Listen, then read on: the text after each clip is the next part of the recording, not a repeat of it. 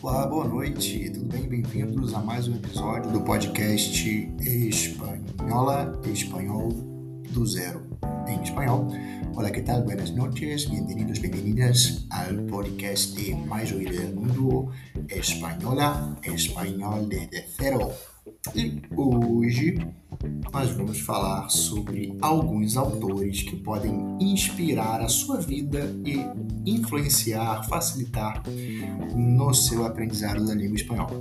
Antes disso, vamos dar um salve aqui para os nossos patrocinadores, começando pela Le Caprice Patisserie Browneria, uma confeitaria maravilhosa aqui de Curitiba, que atende basicamente todo o sul tá? e especializada em brownies, os brownies que você nunca viu, produtos de brownie e aquelas coisas maravilhosas que a gente já conhece, brigadeiro, beijinho, torta alemã, hum, hum, hum. então salve aqui para o nosso patrocinador principal, Liga Caprice Patisserie Browneria. O Instagram vai estar aqui na descrição do episódio. Quem quiser dar uma olhadinha, fica à vontade. Outro patrocinador, O Grão Café, não é tudo igual. E-commerce, onde você encontra cafés especiais e acessórios para o café. Você que ama café e procura um local legal para você poder comprar encontrando os melhores preços. Então, vinheta de agradecimento. Muito obrigado aos patrocinadores.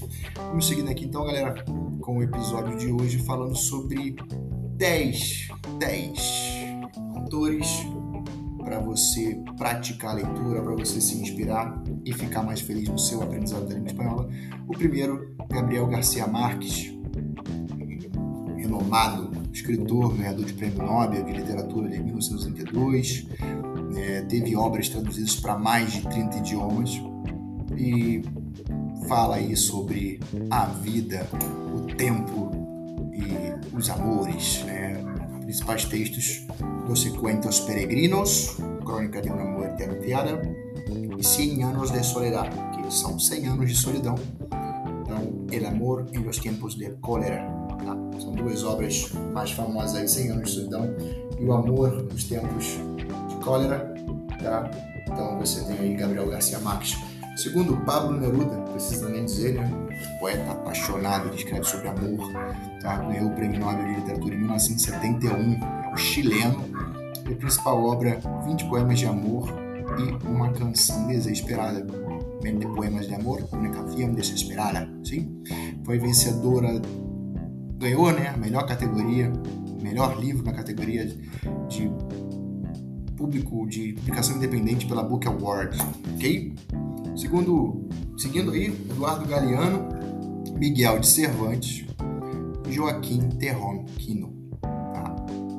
Então, são alguns autores aí que a gente utiliza para manter a vida mais bonita.